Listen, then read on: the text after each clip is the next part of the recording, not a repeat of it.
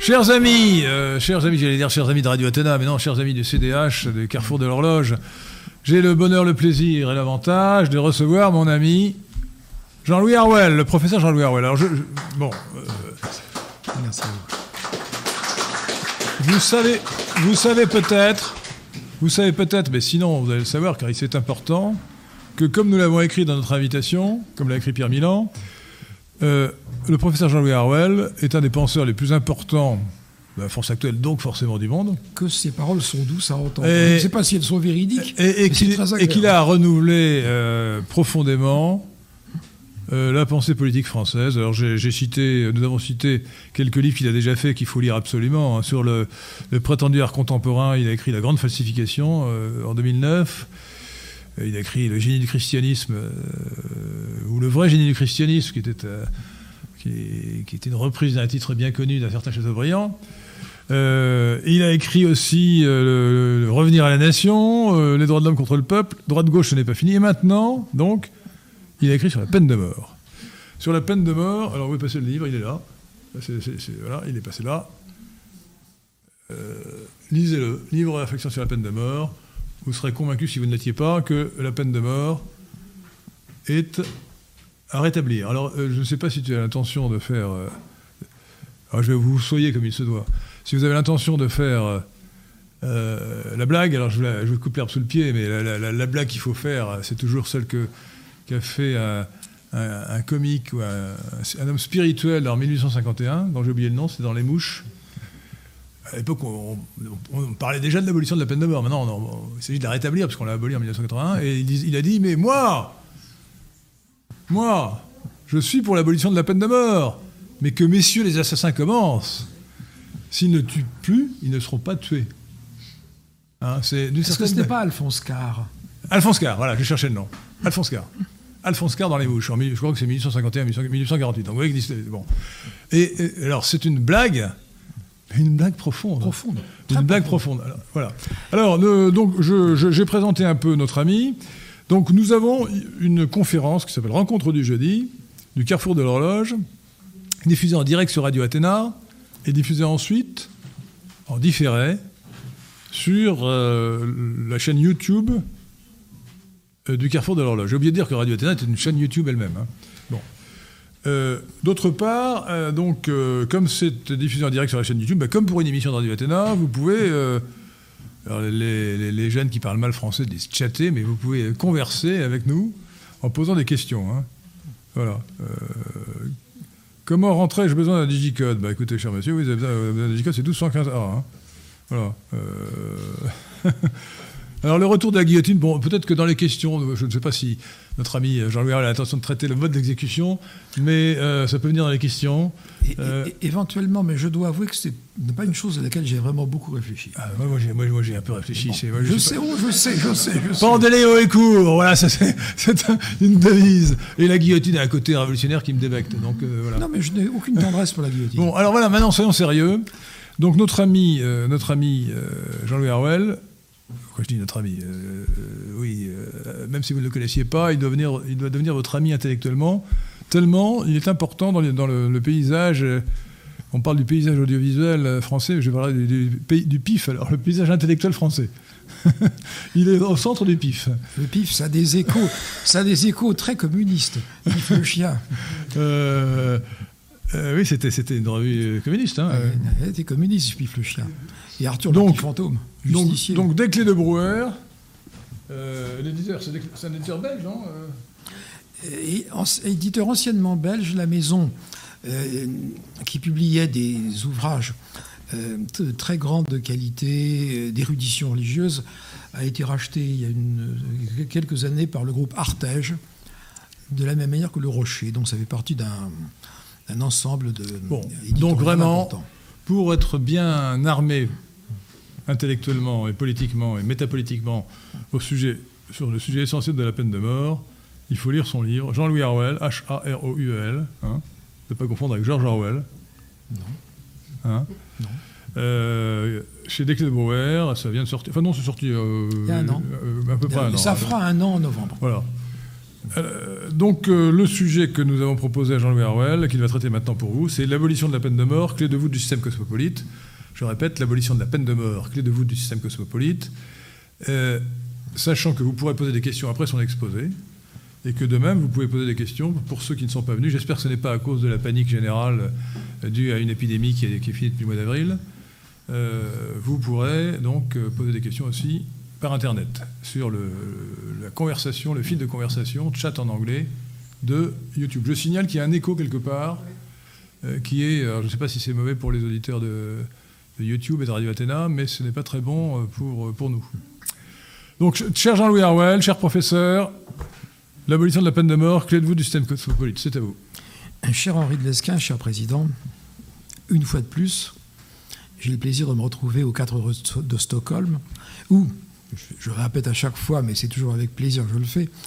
Euh, ça fait maintenant un certain nombre d'années que j'ai l'habitude et l'honneur et le plaisir d'être invité, puisque je crois que j'y suis venu pour la première fois en 1984 à propos de euh, mon essai sur l'inégalité, quand le club de l'horloge m'avait fait l'honneur de m'inviter au grand colloque qu'il organisait à l'hôtel Nico, euh, qui, colloque qui avait été pour moi un événement, et je crois objectivement un événement.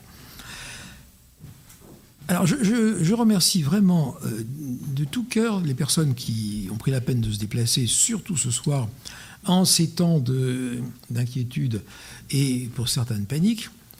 Euh, c'est agréable de pouvoir être sans masque et je le savoure pleinement. Et donc, je vous remercie vraiment d'être là. Cher Président, j'ai combien de temps? Le, temps que vous voudrez. Euh, euh, trois quarts d'heure, une heure, mais si vous voulez parler une heure et demie, vous pouvez aussi. Hein, le sujet est passionnant, donc euh, votre livre est très riche. Donc, ah ben, il faudra peut-être avoir la gentillesse de m'arrêter si je dépasse une heure. Bon, si vous voulez. Écoutez, là, il est, 9h moins 20. Donc, Habituellement, je prends une montre, j'ai oublié de une montre. Bah, je n'ai pas, envie de regarder tout le temps mon téléphone. Je mets la mienne entre nous, comme ça vous pourrez voir. Écoutez, essayez de vous arrêter à 10h30. Quoi. Entendu. Hein. Qu'est-ce que je raconte À 9h30 9h30. 9h30 ou 10h moins le quart. La, peine de mort, j'ai fait ce livre, j'ai écrit ce livre qui, n'est pas arrivé comme ça euh, l'an dernier, qui correspond à une vieille et longue interrogation. Euh, lorsque euh, la peine de mort, lorsque Robert Banater, dans les années 1970, a lancé ses campagnes contre la peine de mort, euh, à l'époque, j'étais étudiant et euh, je n'étais pas, un amoureux de la peine de mort, mais la peine de mort me semblait une nécessité euh, d'une réelle utilité sociale et morale. Et c'est-à-dire que c'est les arguments et, la campagne et son succès finalement en 1980, tout cela m'avait donné l'impression de quelque chose qui n'était pas bien, quelque chose qui n'était pas bon, euh, qui s'était produit, quelque chose qui n'était pas conforme euh, aux intérêts réels du pays. J'y réfléchi au fil des années. J'ai été nommé à Poitiers, j'ai préparé des cours, et euh, au fil de, mes lectures et de mes réflexions, j'ai accumulé des tas de petites notations. Par exemple, dans ce livre, à un moment donné, je parle de Sénèque, le grand philosophe stoïcien euh, romain qui euh, évoque le, problème de, la peine de mort à propos du tyran. Et il explique que euh, quand quelqu'un est vraiment monstrueux, on peut essayer de le raisonner, d'obtenir qu'il revienne à lui-même, etc. Mais que quand la cause est vraiment, vraiment perdue, que quelqu'un est vraiment perdu de crime, au point qu'il s'est coupé lui-même entièrement de l'humanité, eh bien, là, euh, le, tuer euh, représente une solution euh, nécessaire et bonne, et pour lui, et pour la société. Pour la société, c'est évident, puisqu'il arrêtera d'immoler les victimes à, ses vices et à sa violence. Et pour lui-même, parce que finalement, c'est la seule manière pour lui de le réintégrer dans son humanité perdue. J'avais noté tout cela, j'avais noté références.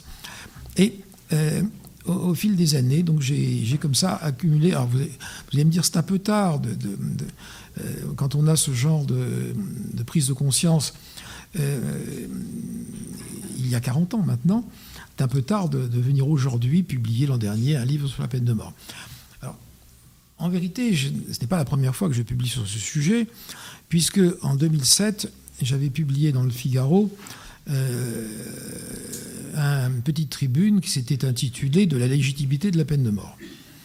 Et puis j'avais également dans des mélanges, vous savez, ce sont ces, recueils d'articles que l'on réunit, que l'on rassemble pour les offrir à un universitaire, un professeur qui, qui prend sa retraite. Et euh, dans deux euh, séries de mélanges, dont le premier c'est les mélanges Pradel. Pradel qui, pour les, juristes, il est très connu, c'est un grand pénaliste actuel. Euh, dans les mélanges Pradel, j'avais écrit un petit article acide, brève réflexion sur la phobie de la peine de mort. Et ensuite, pour les mélanges d'un professeur, dans les mélanges posthumes, parce que c'était une très bonne amie, professeure à Nice en histoire du droit, qui était décédée d'un cancer. Euh, j'avais euh, écrit un, ouvrage, un, petit article plutôt, qui reprenait cette phrase merveilleuse que euh, j'avais trouvée chez Peggy. Ça, ça, aussi, ça faisait partie de mes jalons. Un jour chez Peggy, en lisant Clio, euh, j'avais trouvé cette merveilleuse remarque. Hugo aimait les assassins, il aimait vraiment les assassins. Et donc, euh, j'avais intitulé cet article des mélanges Carlin, Hugo aimait les assassins. Et dans ce livre, le premier chapitre, en fait, c'est la reprise et l'utilisation de cet article, Hugo aimait les assassins. Alors, il faut dire que la peine de mort a été abolie en 1981, mais elle a été abolie par une majorité, qui a voté le texte qui lui était proposé par le garde des Sceaux de l'époque de, François Mitterrand, Robert Badinter. Mais on aurait pu concevoir qu'une autre majorité, quelques années plus tard, revienne sur cette décision et rétablisse la peine de mort. Euh, si, on veut si on veut se placer dans un cadre démocratique, eh bien, euh, la démocratie suppose que euh, si une décision a été prise par le législateur, que le législateur se rend compte que euh, sa décision euh, présente des inconvénients, qu'elle est mauvaise pour le pays en définitive, eh une autre majorité va changer la décision et revenir soit une, la situation antérieure, soit une autre situation, mais ne va pas laisser la situation existante s'éterniser. Et pendant un certain temps, on aurait pu penser qu'un jour, facilement, par le simple jeu d'une élection, la peine de mort pourrait être rétablie dans ce pays. Mais, nos gouvernants et nos élus, euh, nos législateurs en ont décidé autrement. Car tout a été fait pour rendre impossible, pour verrouiller complètement la situation. Euh, il y a un déni, indiscutablement, il y a un déni dans ce domaine, euh, comme dans le domaine de l'immigration d'ailleurs. Euh, on ne veut pas tenir compte de l'opinion de la population, que l'on sait bien. Mais on fait comme si on ne la savait pas. Or, quelquefois même, on le dit carrément. Robert Badinter avait bel et bien dit et écrit dès 1972 dans son livre L'exécution, alors qu'il avait demandé à Georges Pompidou, au président Pompidou, la grâce des assassins de Clairvaux. Il avait écrit qu'il faudrait bien euh, qu'un jour, euh, quelqu'un se décide à, inscrire son nom dans l'histoire en allant contre la volonté des Français, en abolissant la peine de mort. Euh, mais enfin bon, dans l'ensemble, dans l'ensemble, nos gouvernants font comme si, font comme si tout, tout le monde était très content. Euh, et, comme si l'abolition de la peine de mort était quelque chose d'une évidence telle que aucun citoyen sensé ne peut vraiment souhaiter son rétablissement. Donc on a verrouillé, on a verrouillé la situation par l'inscription de la France dans des engagements internationaux qui interdisent le rétablissement de la, peine de mort. En 1983, donc deux ans après l'abolition votée par l'Assemblée nationale, ça a été euh, la, le pacte, le pacte, euh, le protocole additionnel 6, pardonnez-moi, le protocole additionnel 6 euh, à la Convention européenne des droits de l'homme, mais qui sera ratifié plus tard. Et puis, en 2003, ça a été le protocole additionnel en 2002, ça a été le protocole additionnel 13 à la même Convention des droits de l'homme, euh, la même euh, Convention européenne des droits de l'homme. Et puis il y a eu en 2007, il y a eu en 2007 l'inscription de l'abolition de la peine de mort dans la Constitution. Justement pour pouvoir ratifier ces engagements internationaux et pour pouvoir également ratifier Vraiment, il y a une volonté de nos élites autoproclamées ou malencontreusement élues par nous.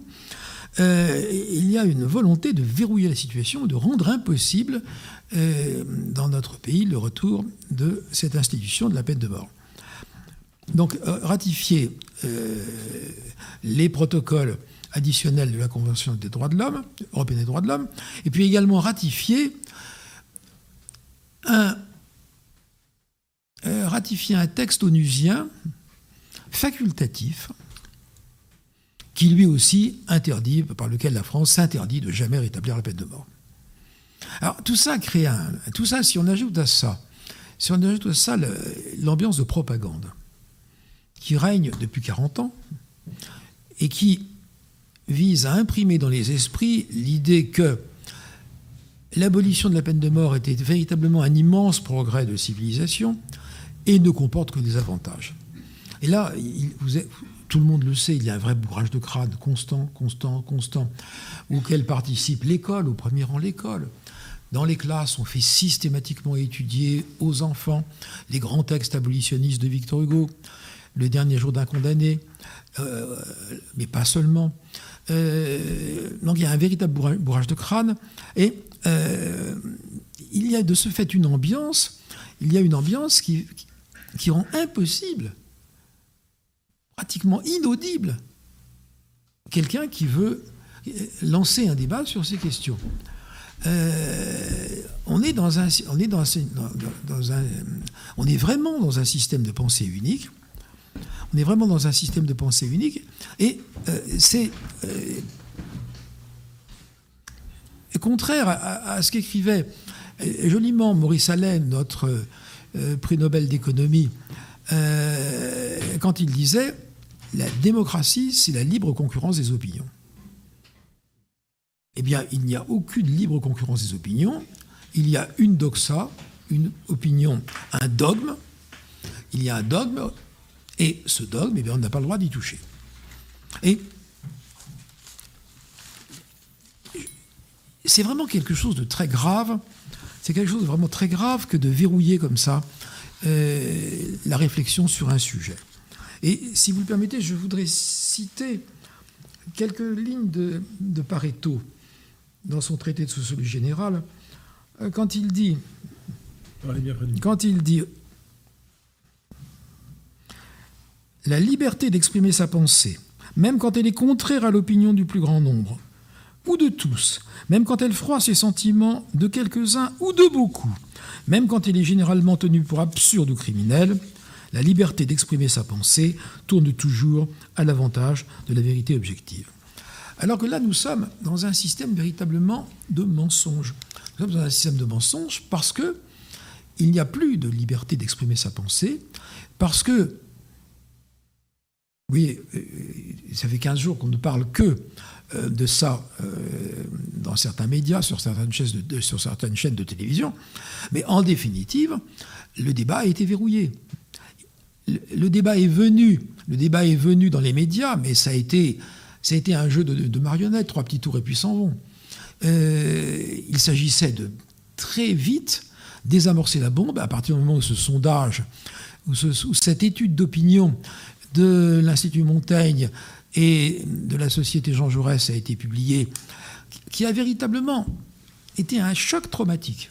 Un choc traumatique pour la classe politique, parce que pour elle, c'était plié, bouclé. plus rien à voir, circuler, c'est terminé, la peine de mort, c'est supprimé, il n'est pas question de la rétablir.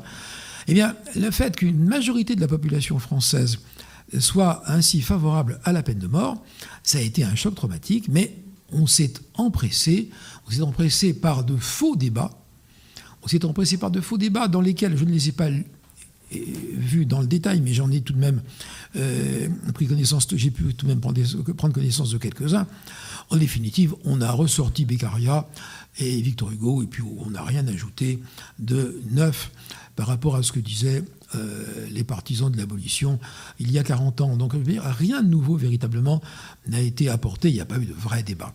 Ça a été, un simulacre de débat pour satisfaire l'opinion, puisque l'opinion s'est déclarée majoritaire euh, en faveur de rétablissement de la peine de mort. Bien, on lui a expliqué gentiment euh, en, plusieurs, en plusieurs endroits, en plusieurs lieux médiatiques, on lui a expliqué très, gentiment, en faisant semblant, semblant qu'il y ait véritablement un débat, que euh, l'affaire était, était, sans issue, quoi.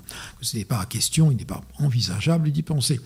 On avait senti la chose tressaillir un tout petit peu au moment des Gilets jaunes vous vous en souvenez quand il y a eu cette. Euh, quand euh, le président de la République actuelle avait lancé cette idée de, groupe de réflexion de, qui allait travailler sur quelques thèmes. Eh bien, il avait été dit très vite, et surtout, il y a des sujets dont on ne parlera pas. On ne parlera en particulier pas de la peine de mort. Il avait été question à ce moment-là de la peine de mort. Ça commençait à gratouiller un tout petit peu euh, la conscience de nos concitoyens. Mais le, les autorités avaient bien dit qu'il n'était pas question de parler d'un sujet aussi aussi inabordable.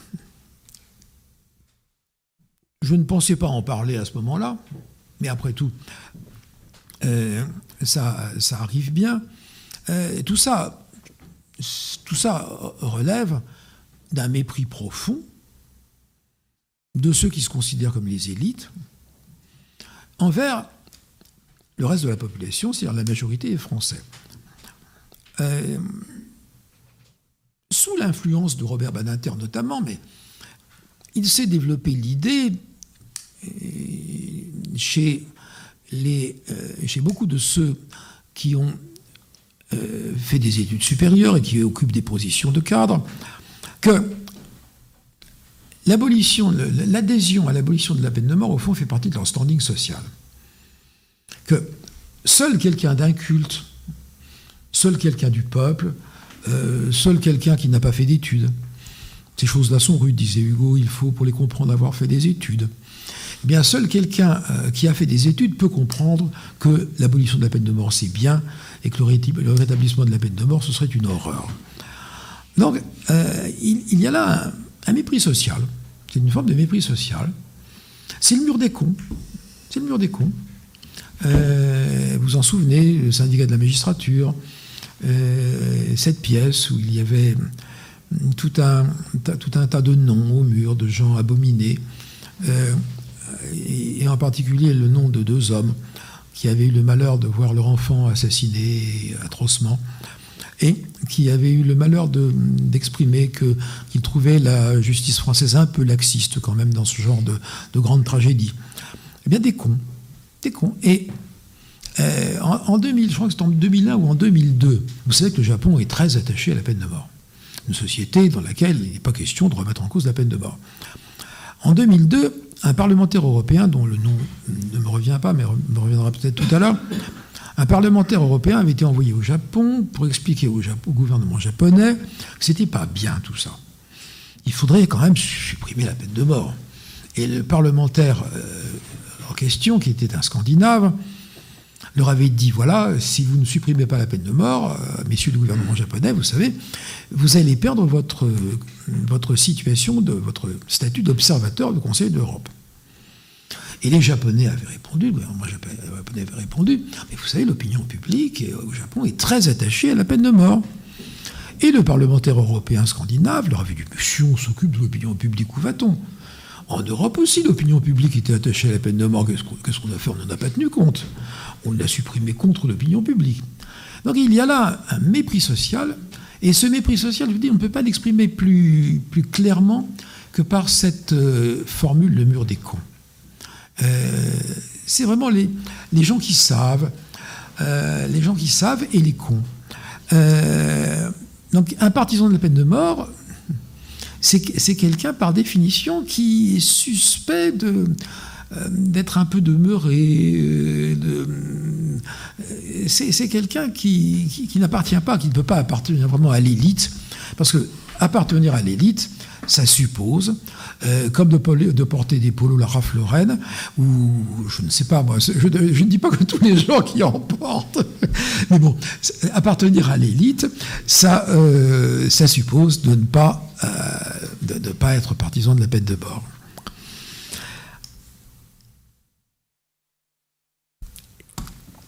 Je, vais faire exactement le contraire de ce que j'avais pensé faire.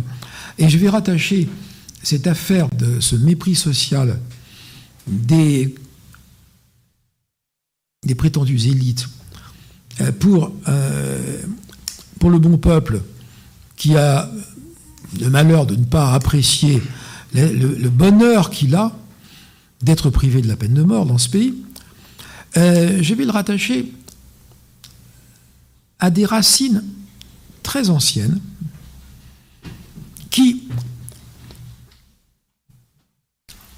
nous font voir deux choses, à la fois la phobie de la peine de mort, et d'autre part, l'idée qu'une élite de gens qui savent a le devoir et le droit, le droit et le devoir de guider la masse obscure de ses semblables qui, elle, ne sait pas. C'est d'ailleurs en gros exactement la démarche des francs-maçons actuels.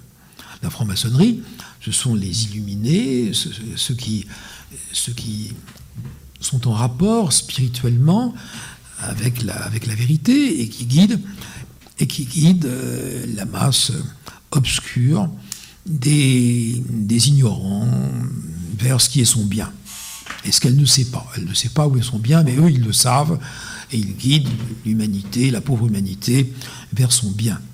Eh bien, vous savez, ça ressemble terriblement à une hérésie chrétienne, euh, donc vous connaissez certainement, et qui s'appelait la gnose.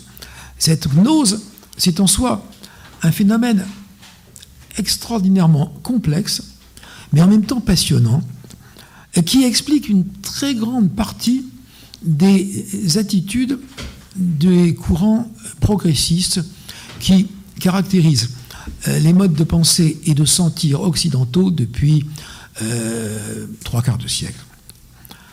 Le premier à avoir vu et euh, souligné vraiment très très fortement l'influence de la gnose sur les pensées occidentales, c'est un grand, philosophe politique qui s'appelait Éric Veugelin, qui est l'inventeur de l'idée de, religion politique, qu'il a inventé à, la veille de la Seconde Guerre mondiale, juste avant euh, d'être euh, obligé de quitter l'Autriche après l'Anschluss et de partir aux États-Unis.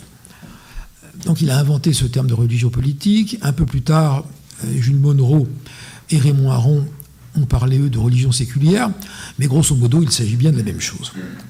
Alors, quand il est arrivé aux États-Unis, Eric Vogelin a continué son travail de philosophe politique, et dans les années 1950, il a prononcé une série de conférences dans des, universités américaines dans lesquelles il parle de l'importance de la gnose sur les mentalités modernes. Alors, je mettrai une seule réserve à ce que je viens de dire, c'est qu'en réalité, ce que Veugelin appelait gnose, ce n'était pas que la gnose, c'était la combinaison de la gnose avec une autre hérésie qui est le, millénarisme. Et, euh, si vous voulez, effectivement, Veugelin, dans son, dans son livre, parce que tout ça a été publié, euh, ça a été publié d'abord aux États-Unis, ensuite en France, et il est heureusement encore trouvable en librairie, ce livre, un peu ardu, mais vraiment très très intéressant. Euh, il explique que la gnose nous a été transmise par Joachim Flore, et donne, parmi les exemples de pensée gnostique qu'il fournit, eh bien, il donne l'idée d'un rédemption terrestre, le, paradis sur la terre, l'avenir radieux, euh, le paradis communiste, etc. Il rattache à la gnose. Alors, il a raison de les rattacher à la gnose, mais il faut les rattacher aussi au millénarisme, qui est une autre hérésie qui a et qui est à l'origine, très largement à l'origine de la religion de l'humanité, de ce qu'on peut appeler le phénomène de religion de l'humanité, et toutes les, toutes les branches et sous-branches qui sont sorties de, cette, de ce grand courant, de ce grand courant, il faut bien le dire, extrêmement négatif quant à l'avenir des sociétés occidentales. Alors pourquoi est-ce que je vous parlais de la gnose à propos du mépris social? Parce que et, de, l'abolition de la peine de mort, parce que dans la gnose, dans les deux aspects se, retrouvent. il faut voir que la gnose, c'est un courant religieux qui a prospéré en parallèle avec le christianisme, en concurrence avec lui, et pendant au moins deux siècles en se prétendant le vrai christianisme dans l'Empire romain, au point que jusqu'au au point que jusqu'aux persécutions, jusqu'à la fin des persécutions et jusqu'à jusqu'à la conversion de Constantin, euh, eh bien, les autorités romaines ne faisaient pas la différence entre les chrétiens et les gnostiques. Pour eux, c'était les mêmes perturbateurs, les mêmes, les mêmes euh, individus euh, troublant l'ordre établi romain, et ils ne faisaient pas la différence entre euh, les gnostiques et les chrétiens. La différence entre gnostiques et chrétiens, eh bien, elle a pu se marquer ensuite lorsque l'Église est devenue a pu, a pu fonctionner à visage ouvert et puis devenir même l'Église d'État dans l'Empire romain. Et alors là, elle s'est bien démarqué des gnostiques. Avant ça, avant ça, les gnostiques et, les, chrétiens euh, étaient en concurrence, euh, et les gnostiques d'ailleurs, les, maîtres gnostiques, allaient recruter leurs ouailles à la messe. Et ils ramenaient chez eux, ils ramenaient avec eux, parmi leurs auditeurs, des gens, leur expliquant, bon, ce que vous avez entendu, c'est très intéressant, mais ce que vous avez entendu à la messe, c'est très intéressant, et moi, je vais vous expliquer les vérités qui sont derrière ça. Alors, donc les gnostiques, les gnostiques, euh, on peut dire en somme que si on prend la formule de Peggy, euh, Hugo aimait les assassins, il y a, dans la gnose euh, une sorte de généalogie avec Hugo, parce que c'est vrai que les gnostiques aimaient les assassins. Les gnostiques aimaient les assassins parce que les gnostiques se dressaient contre l'ordre établi. Au fond, les gnostiques, c'était, pour simplifier les choses énormément, c'était les ancêtres du gauchisme. Et les millénaristes, c'était les ancêtres du communisme. Alors, les gnostiques, sur un mode très individualiste, dressés contre l'ordre établi. Parce qu'ils détestaient la matière, ils détestaient euh, tout ce qu'ils rattachaient à la matière, le temps, la différence des sexes. Ils considéraient que l'homme est Dieu, ils considéraient que le message, que, le message de Jésus avait été euh, que le message de Jésus avait été occulté par l'Église et que le vrai message de Jésus, c'était d'apprendre aux hommes qu'ils étaient divins. Tout au moins à certains hommes, ceux qui avaient une âme spirituelle. Et euh, ils détestaient la matière. Pour eux, pour les gnostiques, l'abomination de la désolation, c'était de faire des enfants. La reproduction était la chose la plus monstrueuse, euh, puisque la naissance d'un enfant, c'était le réenfermement d'une parcelle de lumière dans une, dans une prison de boue.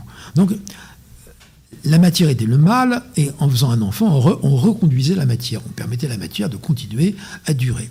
Donc, et alors, les, étaient donc, dans l'ensemble, contraires à l'organisation de la société, contraires, hostiles à la famille, hostiles à la, procréation, hostiles au mariage, euh, hostiles à la morale commune, puisque leur morale se résumait à une seule chose, eh bien, tout ce qui va dans le sens de la destruction de la matière et du retour à un monde purement spirituel, est, mauvais, tout ce qui va dans l'autre sens.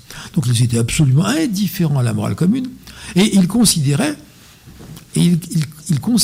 que ceux parmi les hommes qui avaient une âme de lumière, qui avaient une âme divine, étaient libérés de toute règle morale, de toute règle juridique, et la, gnose était quelque chose d'antinomique contre, le nomos, contre, la règle, contre la loi. Euh, c'était vraiment une doctrine très antinomique. Et pour eux, et pour eux le, le, gnostique, celui qui avait une âme de lumière, une âme lumineuse, il était déjà Dieu, il était sauvé quoi qu'il fasse, il pouvait tuer, il pouvait violer, ça n'avait aucune importance, il était sauvé une fois, pour toutes. Ce qu'il faisait, ce qu'il pouvait faire, c'était la matière, la matière à ses lois, mais son âme à lui était sauvée et elle était euh, hors, de, question, et euh, il, ne, s'agissait pas, son comportement ne pouvait entraîner contre lui aucune réprobation. Et de ce fait, vous voyez, vous voyez comment on glisse facilement de l'amour du spirituel, du spirituel au sens gnostique du terme. Euh, parce que le, gnostique, celui qui avait une âme de lumière, il était porteur de ce fait, il avait le souffle, il avait en lui le souffle divin, puisqu'il avait une parcelle de Dieu en lui, ils se, se, désignaient eux-mêmes de, spirituels, de pneumatiques, ceux qui ont le pneuma, euh, de spirituels, de pneumatiques ou de gnostiques. ces gens-là, donc, euh, étaient les bons. Et le reste de l'humanité, le reste de l'humanité n'avait pas beaucoup d'importance. Eux seuls comptaient dans l'humanité. Euh, un gnostique du IIe siècle qui s'appelait Valentin avait établi une hiérarchie rigoureuse. Il y avait tout en bas la grande masse de la population, les illiques. Les illiques, H-Y, euh, euh, voilà, les illiques, eux, c'était de la pure matière. C'était des sous-hommes. Leur âme, leur âme même était de la matière. Il ne, resterait rien, il ne resterait rien après leur mort. Ils étaient voués à disparaître et leur existence n'avait pas d'importance. Ensuite, il y avait les psychiques. Alors les psychiques étaient dans une situation, dans une situation intermédiaire et avec beaucoup d'exercices spirituels, ils pouvaient, ils pouvaient euh, rallumer peut-être euh, l'élément divin de leur âme, faire apparaître dans leur âme l'élément divin qui était en germe, et s'ils n'y parvenaient pas pendant cette vie-là, eh bien, ils y parviendraient pendant une vie euh, ultérieure, postérieure, puisque euh, beaucoup de sectes gnostiques pratiquaient la croyance en la métempsychose. Et puis, il y avait les pneumatiques. Les pneumatiques, les spirituels, les gnostiques. Alors, ceux-là étaient vraiment... Ils étaient, ils étaient de nature divine, c'était la divinisation de l'individualisme, ils étaient de nature divine et eux savaient. Eh bien, dans le mépris de nos élites autoproclamées et euh, prétendument porteuses d'un savoir supérieur, ben, on retrouve ce même mépris, on retrouve ce même mépris euh, qui existait chez les gnostiques pour la masse vulgaire des gens ordinaires, ceux qui n'étaient que matière, dont l'âme n'était que matière et qui ne comptaient pas, qui étaient au fond des sous-hommes. C'était un troupeau qu'on mène, un point c'est tout. Et alors, dans la mesure où les, gnostiques détestaient la morale commune, ils avaient forcément et logiquement une tendresse pour ceux qui violaient la morale commune. Donc il y avait de ce fait une tendresse de la gnose pour les assassins. Et dans une logique religieuse, puisque c'était des gens qui travaillaient, c'est des gens, qui réfléchissaient, qui pensaient, qui croyaient euh, à partir des éléments du, judaïsme et du christianisme. Eh ils arrivaient à cette conclusion que euh, dans la Bible, le bon, ce n'est pas Abel qui est tué par son frère Cain. Le bon, c'est Cain, celui qui tue Abel, se foutriquait, d'Abel. Et il y, a, il, y a dans la, il y avait parmi les sectes gnostiques des, sectes qui se réclamaient explicitement de Caïn, qui, qui étaient les caïnites. Et, quand euh, il y a un grand gnostique qui s'appelle Marcion, euh, qui est également un maître du IIe siècle, qui expliquait à ses disciples que quand Jésus était descendu aux enfers, il n'en avait pas tiré, comme le raconte l'Église, les justes de l'Ancien Testament, mais il en avait tiré les réprouvés. Cain, précisément, on retrouve Cain. les sodomites. Les sodomites. Lot lui reste aux enfers. Les, sodomites, on les sort des enfers. Et puis les Égyptiens, etc. Et puis vous concevez également assez facilement, ça c'est une chose que je n'ai pas écrite dans ce livre, mais qui une, intuition, même à, la, fin une déduction à laquelle je suis arrivé plus récemment. C'est que dans la mesure où le spirituel, le pneumatique, le gnostique peut braver impunément les lois et la morale en étant sauvé, eh bien, il y a une présomption que celui qui brave les lois et la morale soit en réalité agnostique. Donc, raison de plus, raison de plus pour avoir a priori une tendresse pour les criminels, pour les assassins, etc. Et on comprend bien euh, le Hugo aimait les assassins de Peggy. Et alors, vous allez me dire, c'est euh, c'est bien gratuit, vous faites un sou de, de 1000 ans ou presque, entre, euh, d'une part, la, gnose au deuxième siècle de notre ère, ou au troisième siècle, et le 19e siècle, le romantisme. Or, le romantisme est absolument imprégné de gnose. Le romantisme, c'est de la gnose à l'état pur. Euh, il faut voir que le romantisme, d'abord, il n'est pas que français. Quand j'étais élève au lycée, je croyais que le romantisme, c'était français.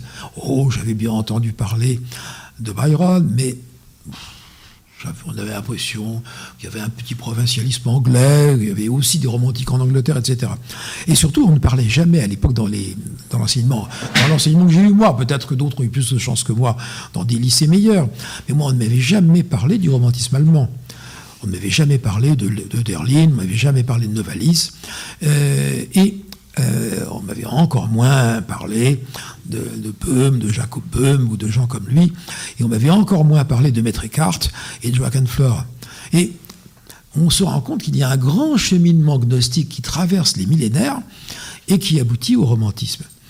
Et euh, le romantisme, eh il est plein de gnoses, il est plein de gnoses, euh, au point même que Novalis, Novalis imagine qu'on va pouvoir revenir à une nature spirituelle l'horrible nature matérielle dans laquelle nous vivons va pouvoir enfin, grâce au poète, un jour être remplacé par une nature purement spirituelle.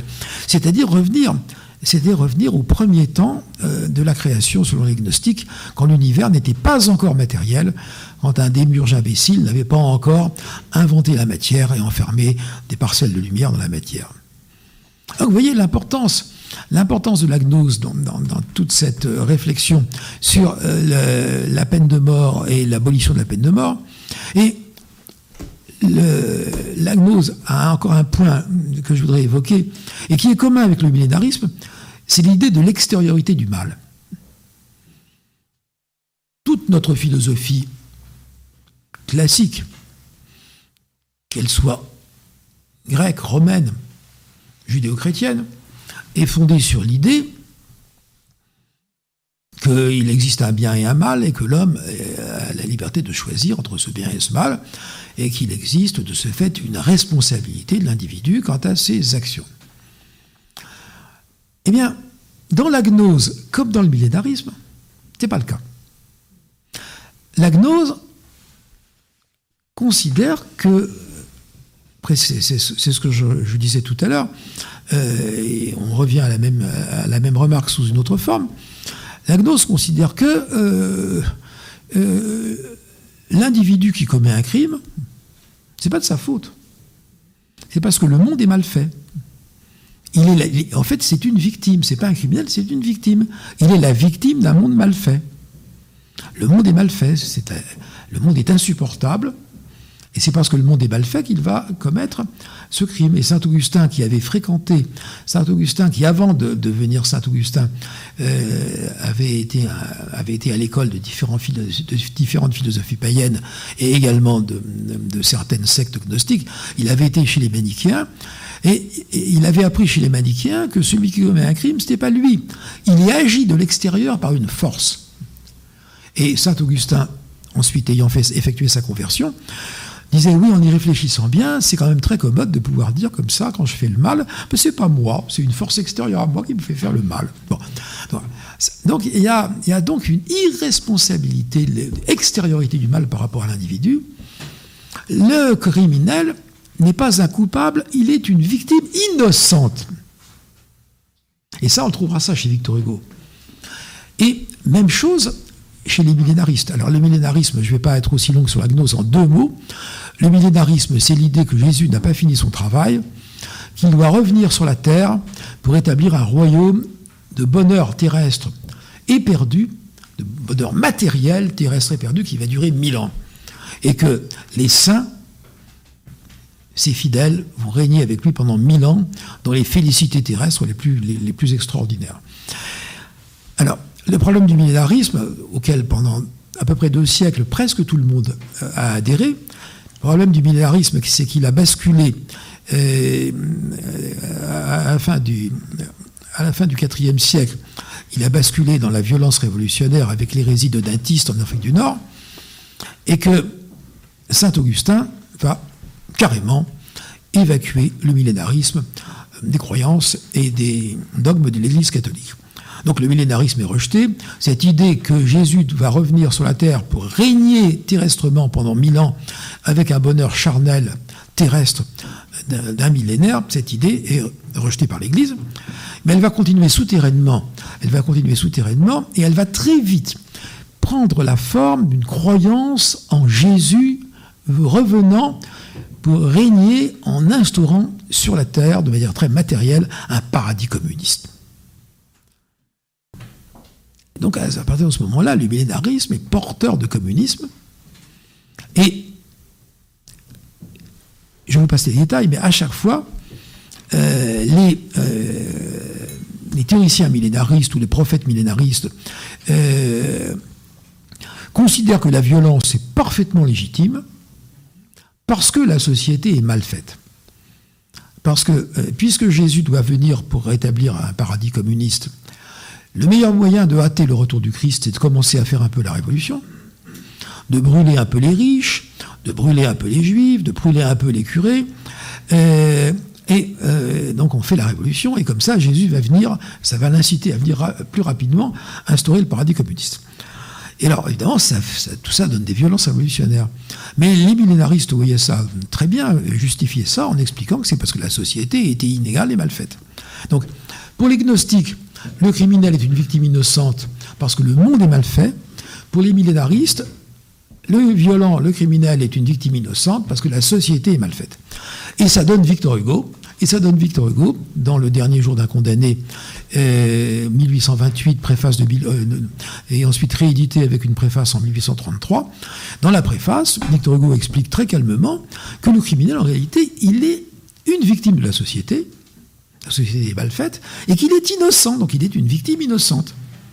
Et on a les ingrédients et on a les ingrédients de la pensée abolitionniste, de, de, euh, par exemple, d'un Robert Badinter, qui ne le dit pas en ces termes, mais qui considère bien qu'au fond, la seule vraie victime, la seule vraie victime, c'est le criminel.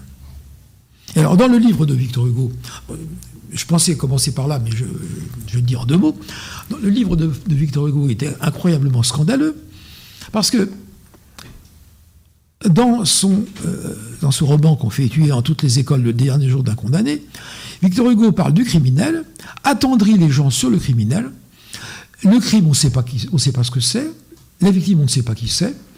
Euh, donc, une seule personne est importante, le criminel, qui est la victime, la victime, la victime d'une société mauvaise, une victime qu'il faut sauver à tout prix. Et on a vraiment là, on a vraiment là les ingrédients de, l'abolitionnisme actuel, dans lequel il est de mauvais ton de parler de la victime. La vraie victime, la vraie victime qu'on a tuée ou qu'on a violée avant de la tuer, etc., il vaut mieux pas trop en parler. Euh, de manière très, très transparente, euh, Maître Robert Badinter, euh, lorsqu'il évoque les souvenirs de ses deuxièmes assises de Troyes au procès de Patrick Henry, eh bien, il écrit que il n'aimait pas les moments où on parlait de l'enfant qui avait été tué. il aimait bien les moments où tout ça, on n'en parlait plus. Et il évoque le, moment, le jour où il avait fait venir euh, devant le tribunal pour, expliquer au jury, il avait fait venir le professeur Léoté, euh, professeur, très grand criminologue euh, de Paris 2, qui avait expliqué au jury que l'abolition de la peine de mort ne changeait rien à la criminalité et n'allait pas produire une augmentation de la criminalité. Et Robert Badinter dit c'était passionnant, les membres du jury prenaient des notes, c'était extraordinaire, l'ambiance du tribunal avait changé. Elle était bien loin l'image du petit garçon là-bas dans le studio, euh, assassiné sous le lit. Donc, parler le moins possible de la victime. Et on voit bien en ça que l'idéologie abolitionniste, est vraiment une idéologie une religion séculière, c'est une facette de la religion des droits de l'homme, vraiment une religion séculière, parce que les idéologies ont en commun de se réclamer de certaines victimes, de faire des victimes très réelles, mais de les ignorer. Par exemple, le communisme se réclamait de la misère du prolétariat, Ensuite, en action, le communisme faisait des milliers, des millions de morts, mais ce n'étaient pas des victimes. Ce n'étaient pas des victimes, c'était juste euh, des gens qui dérangeaient, qui n'étaient pas au bon endroit, ou qui étaient carrément des éléments antisociaux. La vraie victime, c'était celle au nom de laquelle on agissait. Euh, je pense que l'islamisme doit fonctionner de la même manière. Euh, il y a les victimes au nom desquelles on fait l'attentat, et les victimes de l'attentat, ben, elles ne comptent pas. Et le nazisme a fonctionné également de la même manière. Ces, grandes idéologies, les grandes idéologies euh, auxquelles des gens comme Jules Monroe ou Raymond Aron ont donné le nom de religion séculière, ont tout eu en commun de se réclamer de victimes qui seules comptaient à leurs yeux et d'ignorer les nombreuses victimes qu'elles immolaient au déroulement au déroulement de leur cursus, au déroulement de leur action, au déroulement du sens de l'histoire. Et c'est pareil, c'est pareil pour la religion séculière, pour cette, pour cette facette d'une religion séculière qu'est l'idéologie abolitionniste. L'idéologie abolitionniste ne veut voir qu'une seule victime, celle au nom duquel, et d'ailleurs d'une façon générale, là je vais, élargir le, le champ d'analyse, et passer de l'idéologie abolitionniste à l'idéologie antipénale. Parce qu'au fond, l'idéologie abolitionniste, elle n'est pas toute seule, elle appartient à un mouvement beaucoup plus important, qui est purement et simplement l'idéologie antipénale.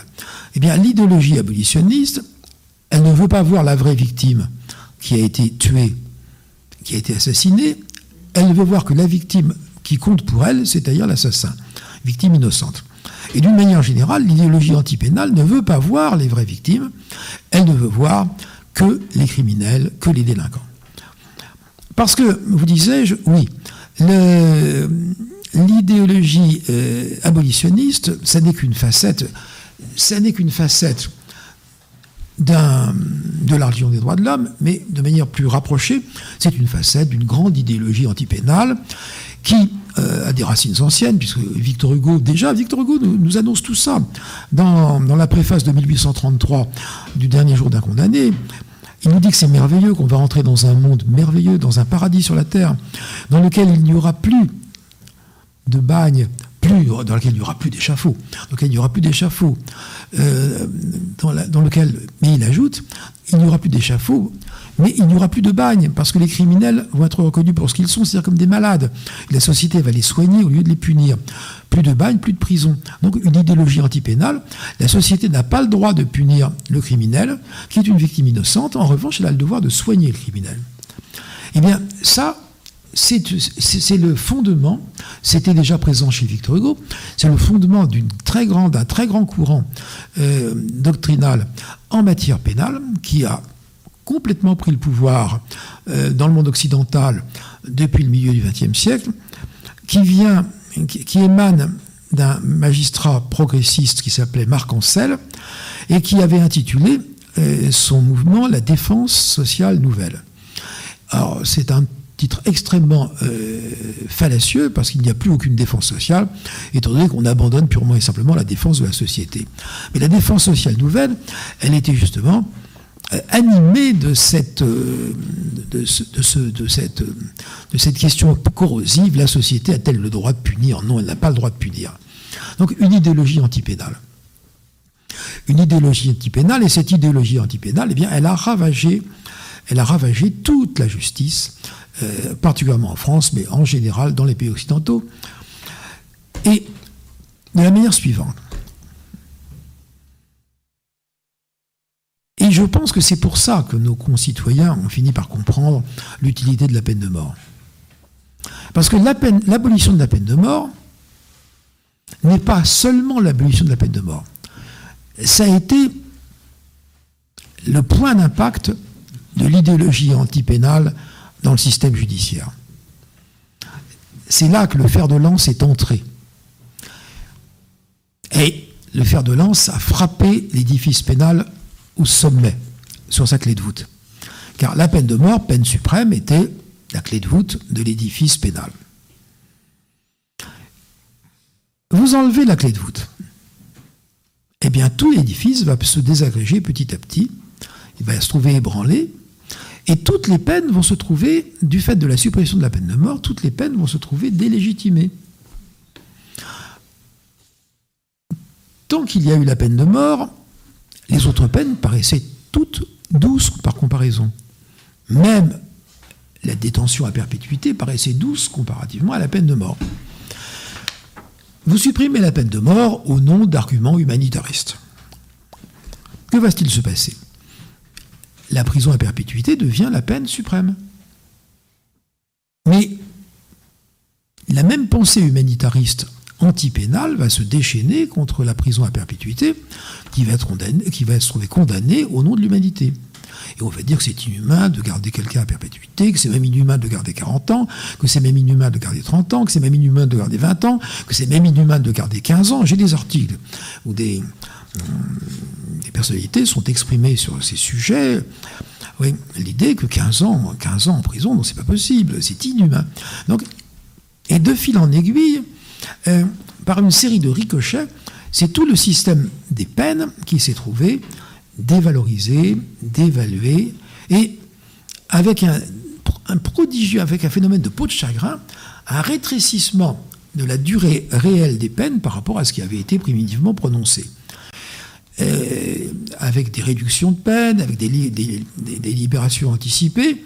C'est comme ça qu'à Nantes, au mois d'août, quelqu'un qui avait été condamné, je crois, à 18 ans de prison, si, mais, si, je peux me tromper d'un an, à 18 ans de prison, euh, il avait été relâché, je crois, 6 ou 7 ans avant la date qui avait été décidée primitivement par le juge.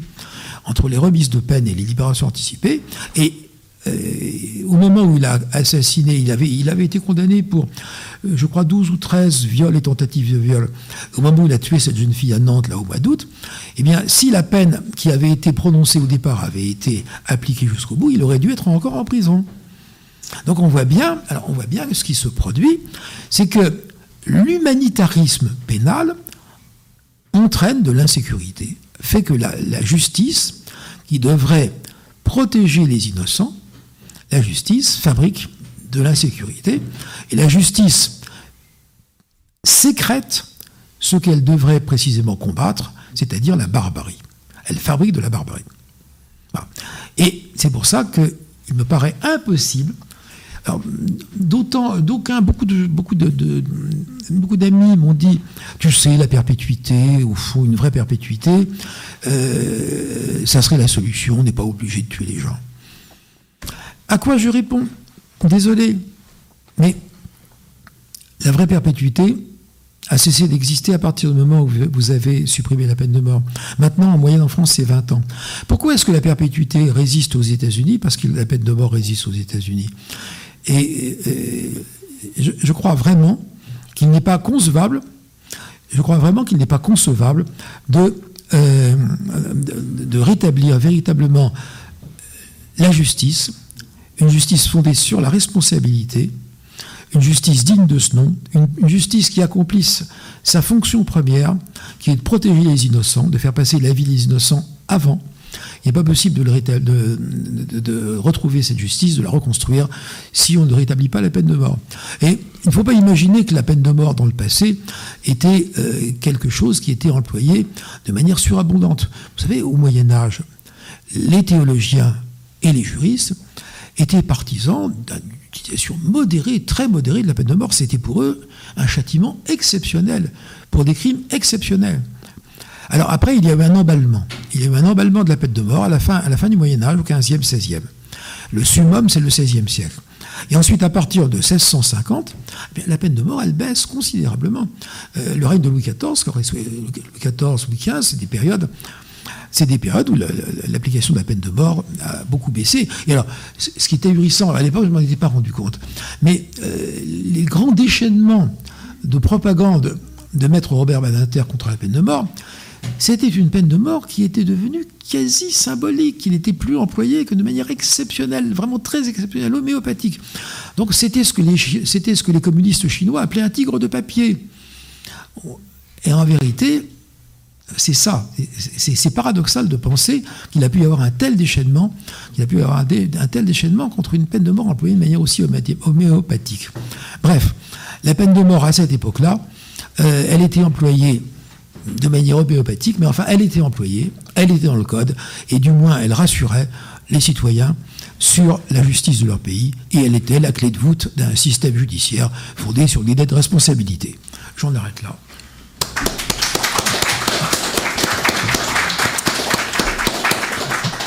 Merci Jean-Louis Ruel. Je rappelle que vous êtes l'auteur de Livres réflexion sur la peine de mort aux éditions Desclés de Brouwer, qu'on doit trouver dans toutes les bonnes librairies. Et euh, je, je vais passer la parole à la salle, mais j'ai relevé un certain nombre de questions posées sur le, fil de conversation, chat en anglais, de cette euh, diffusion de Radio Athéna. Alors, je, précise, je précise pour ceux qui ne sont pas ici, présents euh, au CDH, Carrefour de l'Horloge, que personne n'est masqué dans la salle, le public n'est pas masqué. Nous ne sommes pas des zombies paniqueurs masqués et j'espère que si vous êtes resté chez vous à regarder, ce n'est pas simplement parce que vous aviez peur de vous faire contaminer par une épidémie qui a disparu depuis, depuis, mois, cinq mois. Euh, alors, l'autre question que je voudrais vous poser, euh, c'est la question classique. Hein. Celle, elle est posée par un certain euh, Chikitan Kissing, si je lis bien mes notes.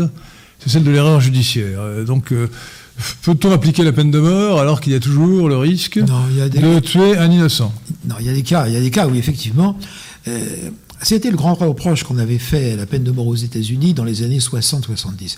C'est que euh, toutes les garanties n'étaient pas prises et il y avait eu, il y a eu des erreurs judiciaires. Ça, effectivement, ça a beaucoup, ça a beaucoup desservi, ça a beaucoup desservi l'image de la peine de mort dans les années 60-70. Mais et c'est pour ça que la Cour suprême américaine avait d'ailleurs pris un moratoire sur la peine de mort. Ensuite, les, États qui étaient visés par les critiques qui avaient été faites ont rectifié leur législation et la Cour suprême a retiré son moratoire et la peine, de mort a repris. Euh, il y a des cas.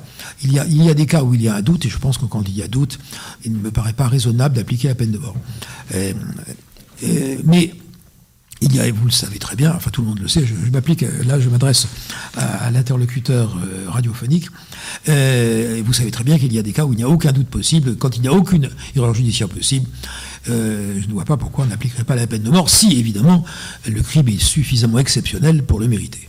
Alors un, auditeur a répondu d'une autre façon, plus, plus amusante, il a dit mais 100% des victimes des assassins, eux, sont, sont innocents. C'est bien envoyé. bien.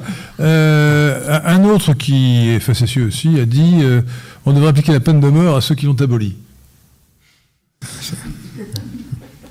Ce serait, ce serait ce qu'on appelle l'arroseur arrosé, pour reprendre le titre d'un film célèbre. Euh, alors, avant de revenir aux questions qui ont été posées par Internet, je donne la parole à la salle. Qui veut intervenir et poser une question?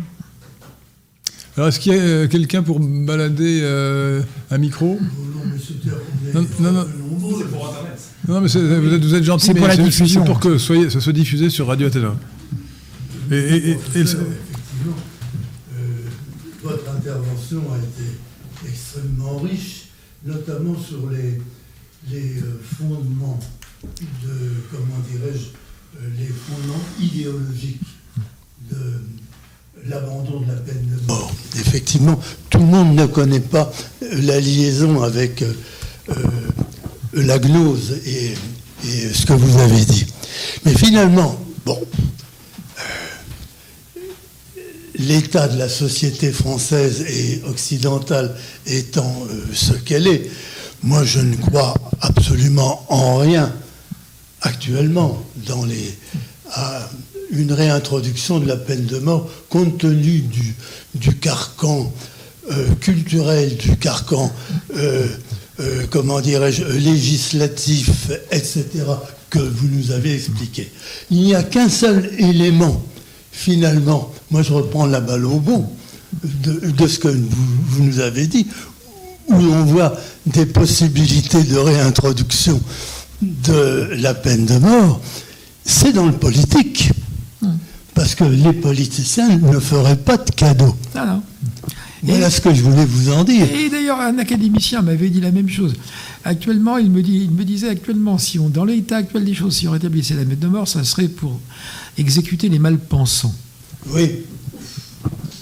Mais d'ailleurs, il y a une chose qui est intéressante qui rejoint ce que vous dites, c'est que Beccaria, on dit toujours Beccaria, euh, c'est lui qui a démontré que euh, la peine de mort était injuste et inutile. Eh bien, Beccaria n'est pas un abolitionniste. Oui, parce qu'il garde la, peine moitié quand même. Hein. Il la moitié, mais il garde la peine de mort en matière politique. D'accord. Et d'ailleurs, jusqu'à la Révolution, tous les auteurs, tous les philosophes, euh, il y a toute une kyrielle qui se sont, euh, qui, se sont accrochés euh, à l'œuvre de Beccaria et qui ont produit leur petit opuscule contre la peine de mort, ils gardent tous la peine de mort en matière politique. Alors, question, question. Robert Benater a-t-il protesté contre l'exécution de M. Eichmann, Adolphe Eichmann? Pas à ma connaissance. Adolphe Eichmann, a été, Adolphe Eichmann a été condamné à mort par un État qui n'existait pas à l'époque où il a commis euh, les faits qui m'a été reprochés. C'est juridiquement bizarre, non? Oui. Hein, voilà. à propos de Robert à ma connaissance, Robert Banater n'a rien dit contre. Hein. À, propos de Robert Banater, évidemment, j'y vais avec, je, dis la chose avec prudence, parce que je ne sais plus où je l'ai lu. Je ne sais plus où je l'ai lu ou entendu, mais c'était, me semble-t-il, une source fiable. Il semble que Robert Banater a été un jour interrogé sur le fait que la Révolution française, qu'il admire par ailleurs, a fait un abus considérable de la guillotine. Et il semble, il semble d'après souvenir, il semble s'être refusé à condamner l'emploi de la guillotine par la Révolution française avec l'argument suivant, approximatif dans ma mémoire, mais vous comprenez, ils étaient en train d'inventer la liberté, alors on ne peut pas leur reprocher ça. Monsieur. Oui, alors euh, moi je souhaite revenir sur le début de, votre exposé. Euh, admettons, en faisant un peu de, politique fiction, admettons, nous arrivons au pouvoir. Euh, donc vous avez dit qu'on était ligoté par les institutions européennes, l'ONU, etc. Si nous donc nous avons la chance de parvenir au pouvoir, comment pouvons-nous rétablir la, la peine de mort? Est-ce qu'il faut sortir euh, bon, on peut bien sûr déchirer le, traité de l'ONU, mais est-ce qu'il faut sortir de l'UE Entendu. Alors c'est une question qui rejoint celle de Jord Cadoudal avec un K. Qui, énumère les qui revient sur les obstacles juridico-constitutionnels et internationaux. Euh, que faudra-t-il faire pour établir la peine de mort? Eh bien, écoutez, c'est complexe. Vous avez mille fois raison, c'est complexe. Parce que, déjà, il faut avoir une majorité, il faut avoir une majorité qui révise la Constitution il faut une révision de constitution. Euh, qui peut être réalisée selon la procédure du Congrès, qui peut être, on peut également concevoir une consultation référendaire, tout est, possible. Mais, alors après, il y a des engagements internationaux. Alors, on peut négocier, on peut toujours négocier, on peut toujours, euh, euh, celui qui le veut vraiment peut toujours revenir en arrière peut-être euh, si on n'ose pas vraiment rompre, tout au moins demander un moratoire, des choses comme ça. C'est pas impossible. C'est pas impossible. Mais il, faut, il y a un obstacle auquel il faut se relever aussi, c'est le Conseil constitutionnel, qui risque de déclarer le projet de révision inconstitutionnel. Et avec les questions prioritaires de constitutionnalité, etc., euh, il faut à ce moment-là aussi revenir en amont de, du conseil, revenir, euh, il faut réduire, il faut, il faut réduire, il faut, il faut que, la, il faut que le, le nœud gordien, le, fait de trancher le nœud gordien, euh, on arrive aussi à réduire quelque peu les prérogatives du, du, Conseil constitutionnel et mettre fin à ce qu'on appelle à juste titre le gouvernement des juges. Parce qu'actuellement... On appelle ça l'état de droit qui est en fait le gouvernement des juges. On est dans un gouvernement des juges. Alors je voudrais apporter une réponse politique puisque le, rétablissement de la peine de mort figure dans le programme du PNL. Et la réponse politique, c'est qu'il faut revenir à la souveraineté du peuple ou de la nation représentée par le peuple. Et procéder par référendum pour court-circuiter les obstacles divers euh, dont vous parlez. Et il faut, excusez-moi, mais le Conseil constitutionnel risque de s'opposer. Ben, pas du tout. Article 11, comme l'a fait De Gaulle pour 1962, article 11, directement, euh, ah, je suppose, le président de la République qui va rétablir la peine de mort, il, il fait une révision constitutionnelle pour faire passer cette réforme et d'ailleurs qui irait de pair avec une autre réforme radicale qui consiste à modifier l'article 55 de la Constitution pour faire prévaloir la supériorité de la loi française sur le droit étranger, non français. Voilà. Mmh. Euh, ce qui, alors ce qui n'empêche pas, bien sûr, pour euh, rester euh, plus formaliste, de dénoncer toutes les conventions internationales qui s'opposent, à commencer par la CDA, la, convention additionnelle, dans le, protocole additionnel à, la Convention européenne des droits de l'homme, qui euh, s'oppose au rétablissement de la peine de mort. Donc il faut impérativement, c'est l'oligarchie euh, qui mmh. s'oppose au peuple, donc la seule solution, si euh, le peuple porte un vrai représentant au pouvoir, il faut qu'il s'adresse au peuple par référendum pour, pour court-circuiter l'oligarchie. Ce qui est d'ailleurs qu'un exemple de, la nécessité d'élargir considérablement l'usage du référendum, comme le, veut la proposition constitutionnelle que nous avons faite au PNL, que vous trouverez sur le site netlib.fr. donc il faut être radical, si vous voulez, il faut trancher le nœud gordien comme Alexandre euh, l'a fait. Euh, ah oui, il faut trancher le nœud gordien, mais ça supposera, ça supposera de, de, raboter les prérogatives du Conseil constitutionnel. Bien sûr, bien sûr. Il faut, impérativement dire, euh, il, il, faudrait que, il faudrait une procédure qui permette d'aller contre les décisions du Conseil constitutionnel. Alors, autre question dans la salle? Sinon, je peux continuer. Oui, monsieur. Alors, il faut que vous ayez le micro pour, parler. En attendant, je vais peut-être poser une, autre question que j'ai lue sur le, fil de conversation. L'avortement. Alors, le nom de la personne qui pose, j'ai mal écrit. Donc, c'est. Euh, bon, écoutez, tant pis, il me pardonnera, c'est un pseudonyme. L'avortement, euh, ne faut-il pas d'abord abolir l'avortement avant de rétablir la peine de mort bah, Évidemment, les deux choses sont liées. Et, alors, aux questions complémentaires qui est de moi, euh, n'y a-t-il pas justement dans le fait qu'en 75, on a légalisé l'avortement, donc la mise à mort d'un enfant innocent dans le ventre de sa mère, décidée par sa propre mère, c'est ça l'avortement, hein et que sept ans après, avec Badinter, euh, et non pas Simone Veil cette fois-ci, euh, interdit la peine de mort, est-ce qu'il n'y a pas une inversion des valeurs extraordinaire qui caractérise cette idéologie cosmopolite, à savoir que on interdit la mise à mort des assassins, on autorise l'assassinat des enfants. Alors moi je vois, je vois là la gnose. La gnose ah bah, C'est la gnose, c'est la gnose, c'est la gnose qui, qui, adorait les assassins et qui détestait les enfants. Et donc qui valorisait hautement l'avortement. Donc, vous, êtes d'accord, Jean-Luc Totalement. Totalement. C'est euh, un illogisme absolu. Allez-y. Hum, du coup, je voulais vous poser la question. Vous gardiez la peine de mort dans le cas exceptionnel, mais est-ce que vous ne pensez pas que c'est un usage un peu timoré de la peine? Parce qu'en réalité, si on veut garder la force de la peine de mort et l'établir de manière généralisée, euh, ce serait une mesure sécuritaire bien plus propice. J'ai en tête la citation du légiste chinois Li Si, qui disait le plus prospère des pays sera celui qui peut appliquer le plus lourd, euh, qui peut appliquer la plus lourde peine au plus petit crime. Autrement dit, le voleur à la tire réfléchira bien plus longtemps à faire son larcin s'il risque la mort plutôt que 20 euros d'amende. Voilà, ce sont, deux, questions différentes. Mais ça ne fait pas partie de la tradition occidentale. Euh, si vous voulez, euh, je vous dis, au Moyen Âge, euh, au Moyen Âge déjà, on considérait. Quelqu'un pourrait reprendre le micro, s'il vous plaît. On considérait. Non, non, mais, euh, vous pouvez reprendre le, pouvez reprendre le micro Oui. Merci, allez-y. Au Moyen Âge déjà, on, considérait que la peine de mort, euh, précisément, ne devait pas, devait pas s'appliquer dans, des, dans des cas comme celui-là. alors, ce qui est vrai aussi, ce qui est vrai aussi, c'est que dans l'ancien monde, Dans l'Ancien Monde, euh, le, le, petit larcin que vous évoquez n'avait pas la même signification que dans le monde moderne.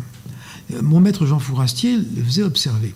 Dans une société paysanne traditionnelle, vous volez un œuf. Actuellement, voler un œuf. Ah oui, qui vole un œuf, vole un bœuf. Je sais, mais bon. Mais justement, mais là. C'était facile. Hein. Mais, mais, en même temps, mais en même temps, mais en même temps, l'œuf et le bœuf. Non, c'est pas si facile que ça, et, et c'est fort. Voler un bœuf, oui, ça c'est.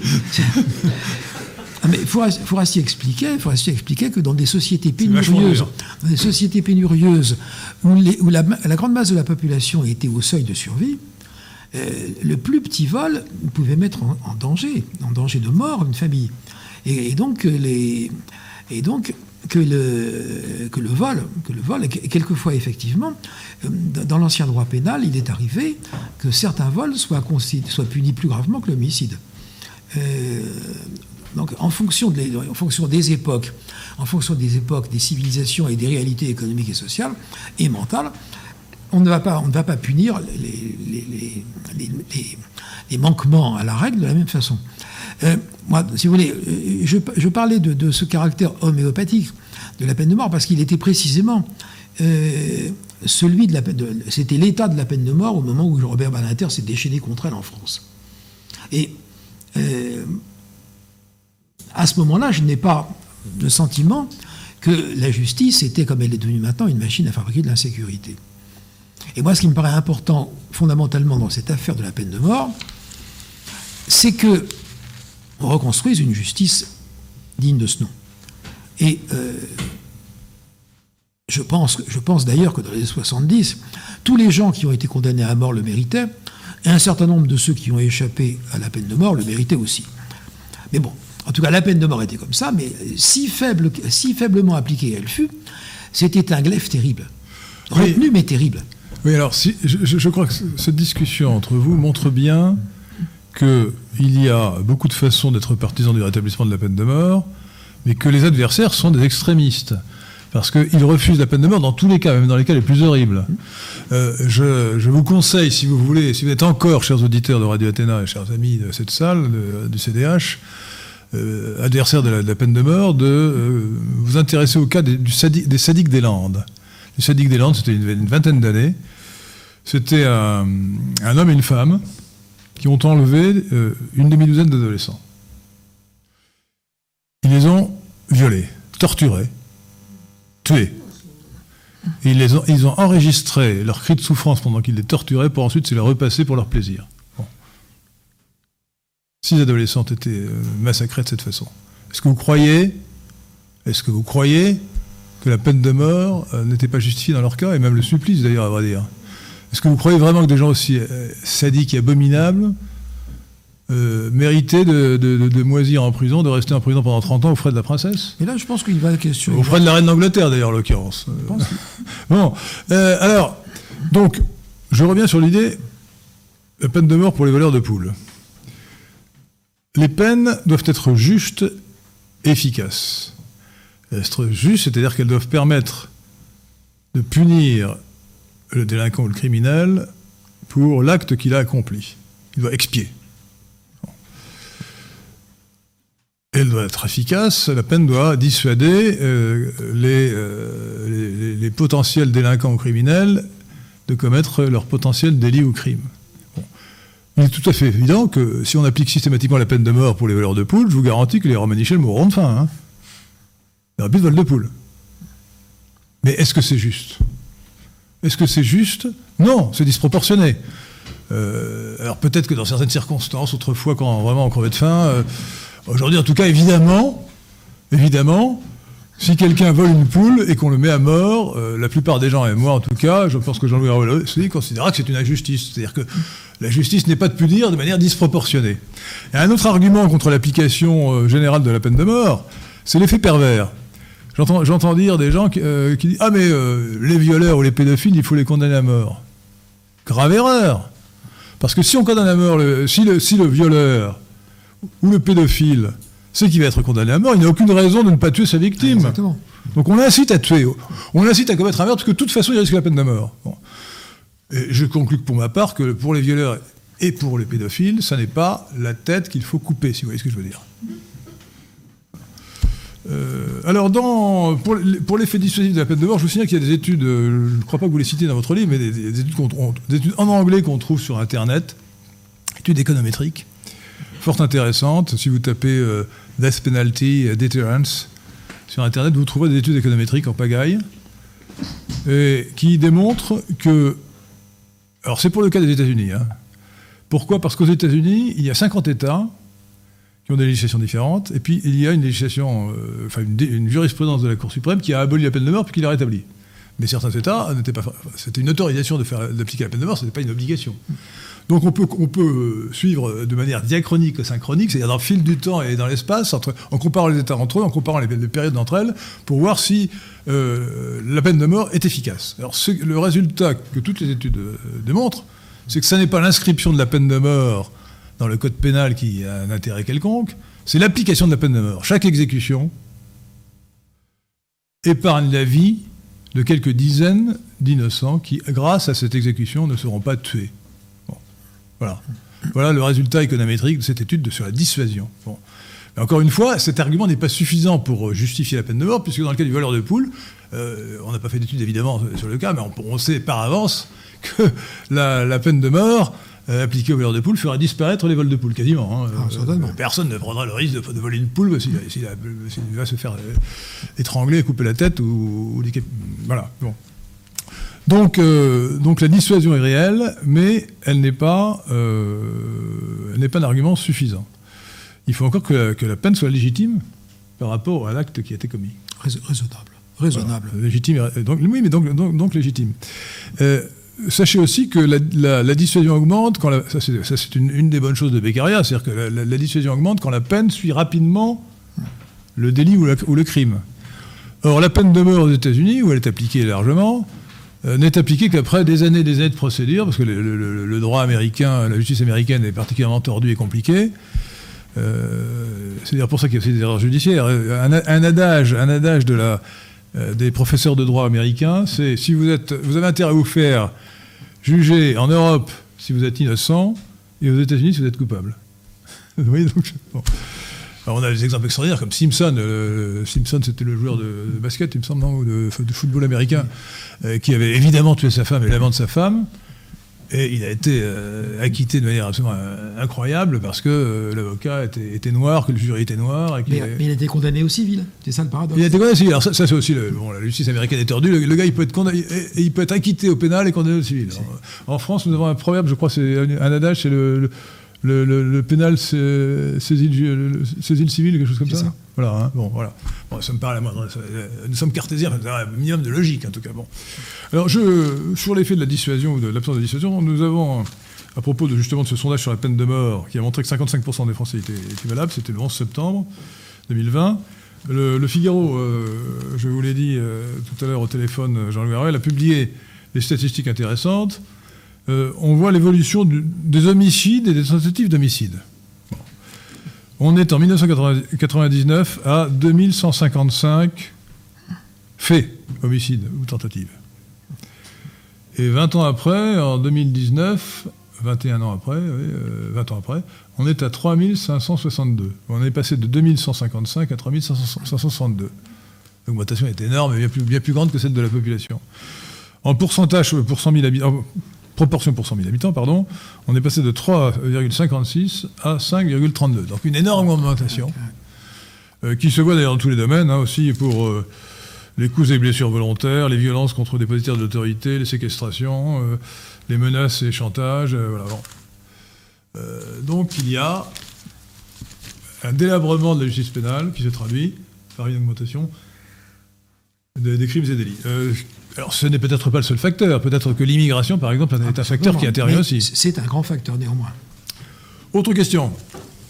Ah, attendez, euh, d'accord, s'il n'y a pas d'autres personnes, vous, vous avez déjà posé une question. Y a-t-il une autre personne? Non, euh, alors allez-y. Alors, en fait, c'est une question euh, qui en contient plusieurs. Bon, vous avez déjà donné des, des éléments de réponse. Donc, on est confronté actuellement à ce qu'on appelle l'ensauvagement de la société, c'est-à-dire que tous les jours, on apprend que par exemple un Français de souche se fait massacrer par une personne de l'immigration. Est-ce que dès que ça arrive et dès euh, un seul meurtre, faut-il appliquer la peine de mort? Est-elle donc efficace? Bien sûr, mais est-ce qu'elle est juste pour un seul meurtre? Deuxième question, alors Henri Lesquin a répondu pour les violeurs. Pour un viol, effectivement, je ne suis pas favorable à la peine de mort, mais des violeurs en série, des gens qui commettent 3, 4, 5 viols, qui, partagent, admettons, on va être cru, hein, des, filles avec leurs copains qui font ça pendant des années dans les caves, est-ce que là, ça vaut le coup de, les supprimer? Et pour les terroristes, et ceux, et admettons même, pour être, euh, aller jusqu'au jusqu'au bout de, la dissuasion, la préparation d'un attentat terroriste, c'est-à-dire on commence à trouver le matériel, à faire du repérage, etc. Est-ce que ça vaut le coup, dans ce cas-là, d'appliquer la peine de mort?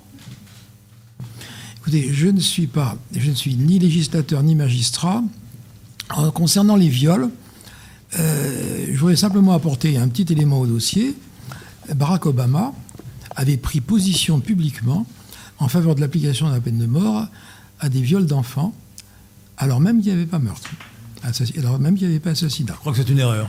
Mais enfin, pour la raison, pour la raison que j'ai dit, à cause de l'effet pervers. C'est quand même intéressant. Et, l'argument de l'effet pervers, je vous l'oppose aussi pour, euh, pour le cas de, euh, de, de, de viols en série, etc. Non, euh, il, vaut mieux, il vaut mieux dans ce cas-là, pour éviter justement qu'il y ait des massacres en série qui s'ajoutent aux viols en série, condamner à la prison à perpétuité.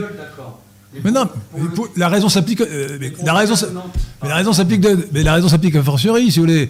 Si, si, si le, la peine de mort est, prévue, bah, au lieu de faire des, des, viols en série, ils feront des, ils feront des meurtres en série, voyons. Donc, donc c'est un effet pervers.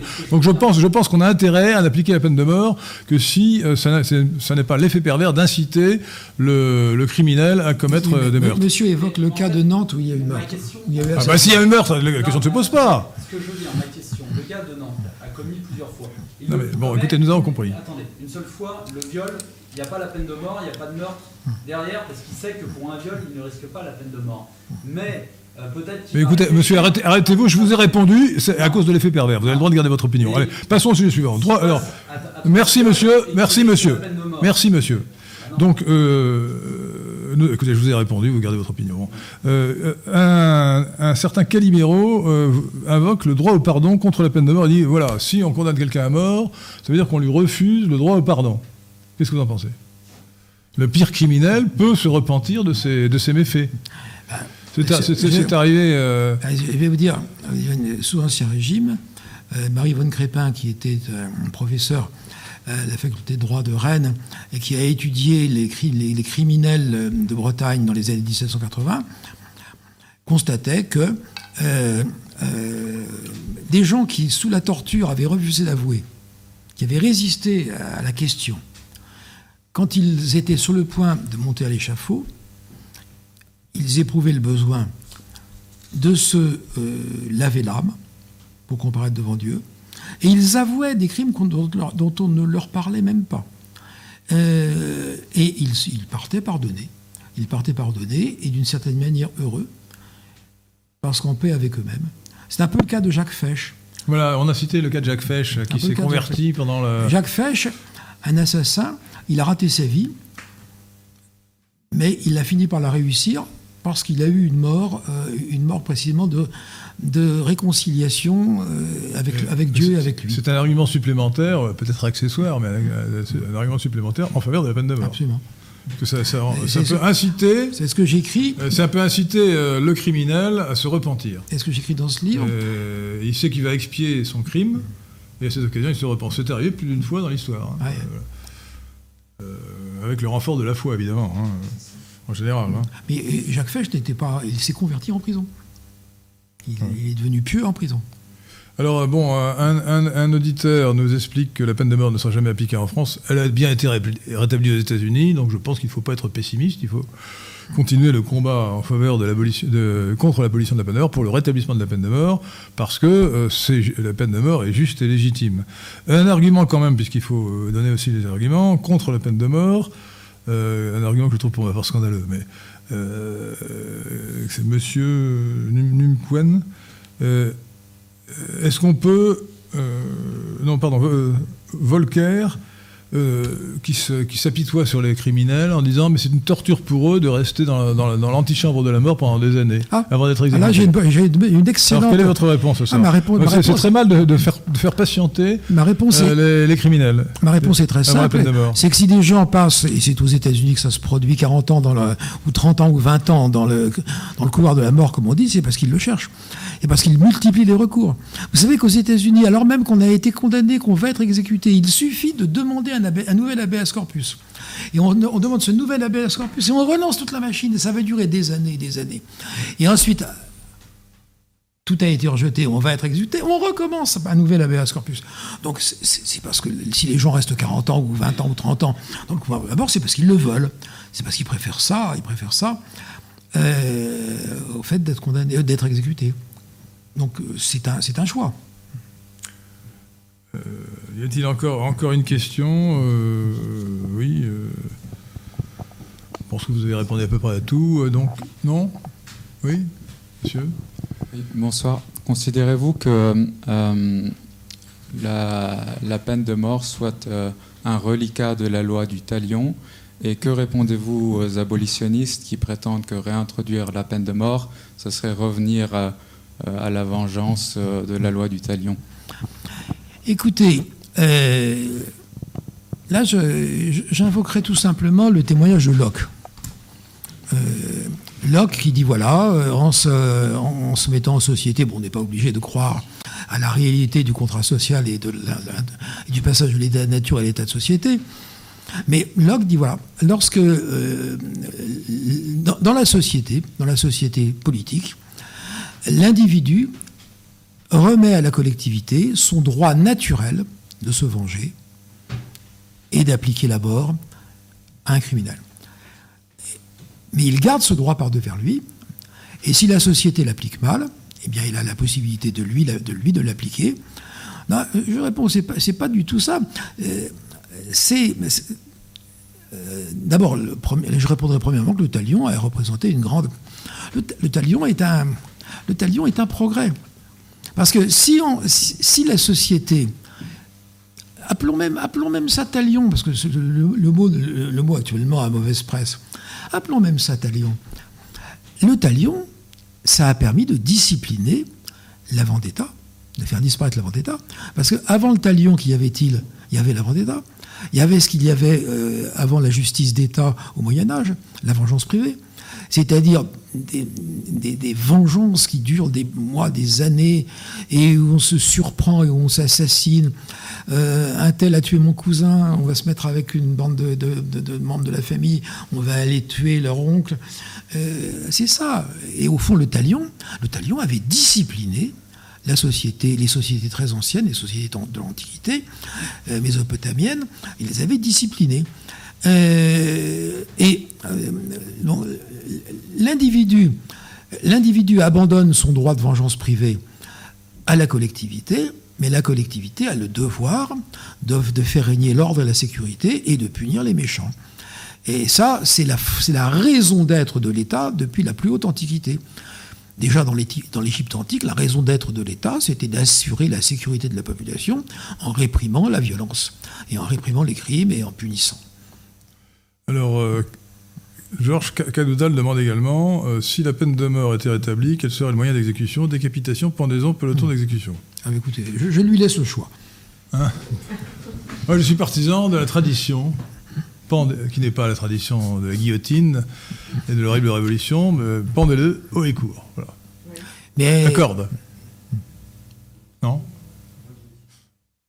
Ah, ça, c'est la- c'était la solution anglaise.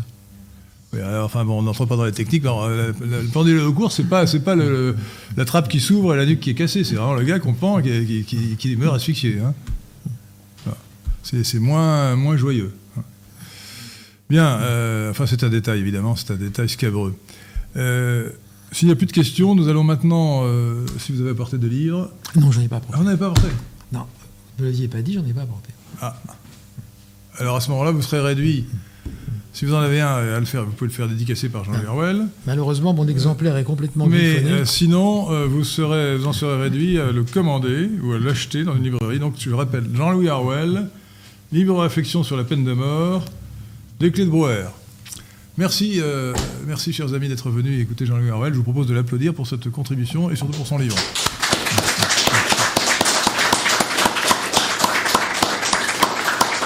Et, et merci à vous tous. Merci.